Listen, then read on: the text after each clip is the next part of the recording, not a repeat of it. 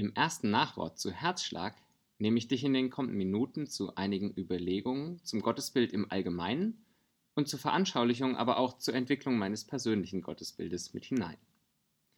Zu Anfang will ich meine Grundannahmen deutlich machen. Das Gottesbild entscheidet darüber, wie sich dein Glauben entwickelt und auch, wie sich dein Glauben für dich anfühlt. Nichts hat so starken Einfluss auf dich wie dein Gottesbild. Das geht meines Erachtens sogar so weit, dass abhängig vom Gottesbild ein Mensch zum Glauben kommen wird oder nicht. Wer sich Gott wie einen Moralapostel auf einer Wolke vorstellt, der wird mit geringerer Wahrscheinlichkeit Feuer und Flamme für ihn werden, als derjenige, für den Gott ein zugewandter, mächtiger und kreativer Geist ist, der diese Welt nicht nur geschaffen hat, sondern auch zu einem guten Ende führen wird. Im Verlauf der letzten zehn Jahre hat sich meine Art und Weise, Glauben zu leben, verändert. Von Hause aus bin ich ein eher intellektueller Typ. Gute Gedanken in Vorträgen oder Büchern habe ich gefeiert und feiere sie immer noch wieder. Im Laufe der Zeit merkte ich jedoch, wie Gott immer wieder in meiner Fantasie, also in meiner bildlichen Vorstellungswelt anknüpfte. Ich konnte mich beispielsweise mit Personen aus biblischen Geschichten richtig identifizieren und versetzte mich in sie hinein und die Szene entwickelte sich weiter. Ich war mittendrin. Nicht nur in einer alten Geschichte, sondern einer Begegnung mit Gott. Im Zuge dessen kam es in meiner stillen Zeit immer wieder zu schriftlich notierten Gesprächen mit Jesus. Und eines dieser Gespräche lief ungefähr wie folgt ab. Vor mir entspann sich eine Landschaft. Stell dir vor, da sind Wiesen, da sind Wälder und da ist ein See. Und ein Boot liegt auf einem sehr kleinen See. Ich fragte Gott, den Vater, was denkst du hier? Sebastian, das Boot ist ja völlig sinnlos auf dem kleinen See. Was will es denn da? Das Boot muss raus aufs Meer. Nach dieser Antwort wendete mich an Jesus und sagte Jesus, was denkst du denn? Seine Antwort, oh, ich finde es eigentlich ganz charmant. Klar macht so ein Boot auf dem Meer Sinn, aber auf der anderen Seite stelle ich mir das in dem Boot auf dem kleinen See auch ganz entspannt vor so mitten auf dem Wasser einfach mal die Seele baumeln lassen. Ich war irritiert und fragte Jesus, ähm, jetzt erklär mir mal, warum ich bei Gott als Vater das eine und bei dir etwas ganz anderes höre. Seine Antwort, die Stimme Gottes als Vater ist bei dir leicht verzerrt. Bleibe bei mir, dann wird sich das wie von alleine regeln. Diese stille Zeit fand ich hochinteressant. Sie betraf einen Aspekt meines Glaubenslebens, der mich immer wieder anstrengte. Ich war meinem Gott irgendwie selten genug. Immer ging noch mehr, meist waren Optimierungen möglich. Es hatte immer eine relativ harte Betriebsamkeit in meinem Glauben. Und manchmal kam ich damit auch intellektuell an Spannungsfelder. Wenn Jesus sagt, dass er sanftmütig und barmherzig ist, wenn er sagt, dass alle zu ihm kommen können, warum ist dann in meinem Glauben permanent dieser unter Druck setzende Anspruch? Es lag an meinem Gottesbild. Gottesbilder entwickeln sich im Laufe unseres Lebens.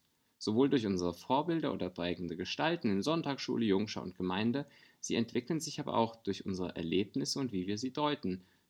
Und eben durch die Geschichten und Bilder, die wir in der Bibel entdecken.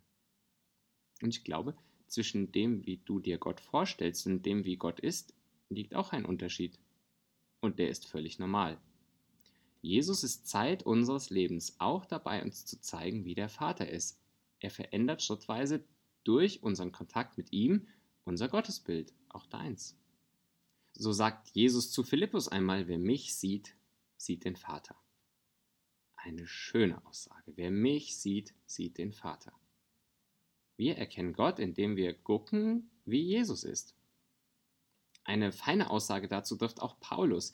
Ich empfehle dir sehr, 2. Korinther 3, Vers 18 oder 19 nochmal nachzulesen. Dort heißt es unter anderem, indem wir Jesus anschauen, werden wir verwandelt. Und eben nicht nur wir, eben auch unsere Vorstellung von Gott.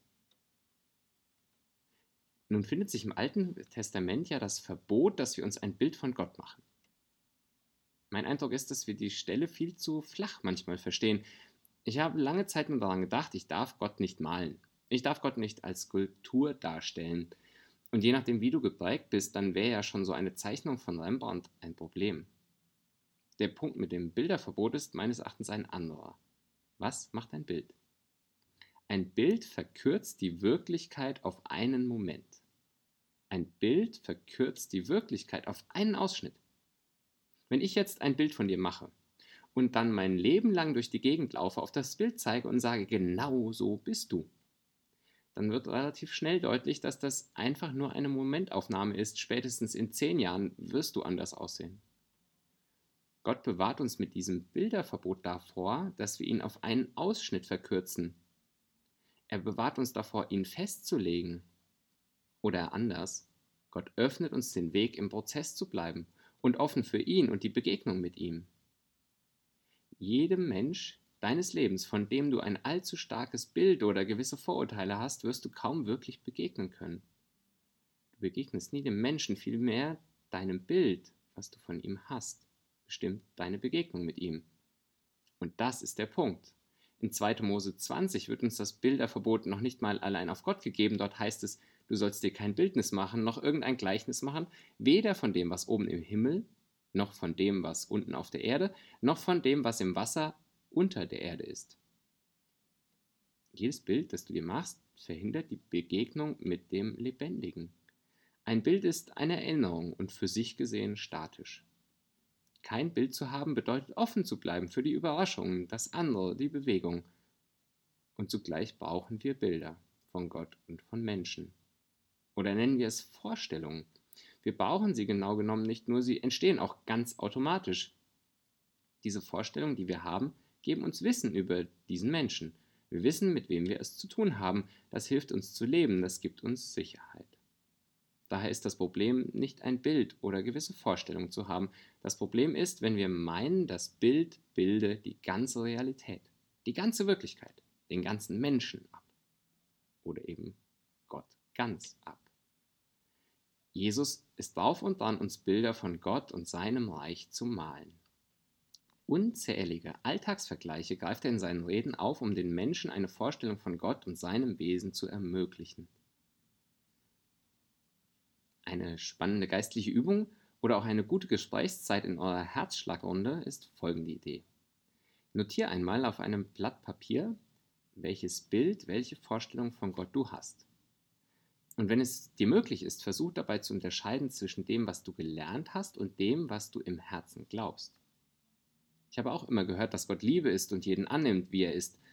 Trotzdem war mein Gott einer, dem es nie genug war. Schreibe also einmal auf, wie sich dein Gott anfühlt, welche Vorstellung du wirklich von ihm hast oder zu haben meinst. Und dann schreibe einmal Wesensarten und Beschreibungen über Gott auf, die dir von Jesus bekannt sind und in den Sinn kommen, was er uns so über Gott erzählt.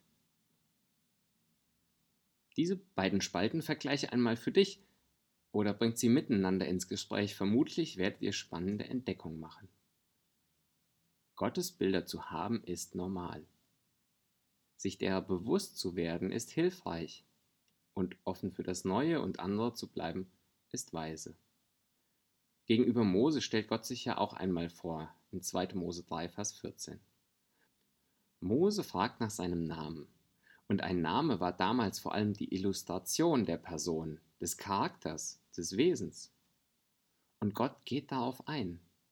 Er weiß, Mose und die Israeliten benötigen das. So bin ich für sie ansprechbar, vorstellbar. Und zugleich lässt Gottes Antwort Dynamik zu und Gott legt sich nicht auf ein Bild fest. Luther übersetzt Gottes Antwort mit Ich werde sein, der ich sein werde. Die Guten Nachricht Bibel übersetzt mit Ich bin da. Und Martin Bube übersetzt mit Ich werde da sein, als der ich da sein werde. Bubers Variante finde ich am gelungensten weil sie sowohl die Dynamik als auch die Gegenwart Gottes integriert. Ich werde da sein, als der ich da sein werde. Gott ist einer, der da ist und der zugleich nicht fixierbar ist. So kannst du mit deinem Gottesbild leben. Es ist wie ein Bild, eben eine Momentaufnahme, die sich entwickeln wird und von der aus du losgehen kannst. Verloren, gesucht, gefunden, das ist der Dreiklang von Herzschlag gewesen und der passt auch zum Gottesbild. Verloren, die Geschichte vom Sündenfall illustriert, wie wir den unmittelbaren Kontakt zu Gott und dadurch auch unsere Vorstellung von ihm verloren haben. Suchen? Suchen ist der Weg, auf dem wir finden werden. Jesus fordert zum Suchen auf. Und Gott zu suchen ist eine geistliche Disziplin, die unter einer großen Verheißung steht. Finden. Schon im Alten Testament sagt Gott in Jeremia 29, wenn ihr mich von Garten zum Herzen sucht, so will ich mich von euch finden lassen.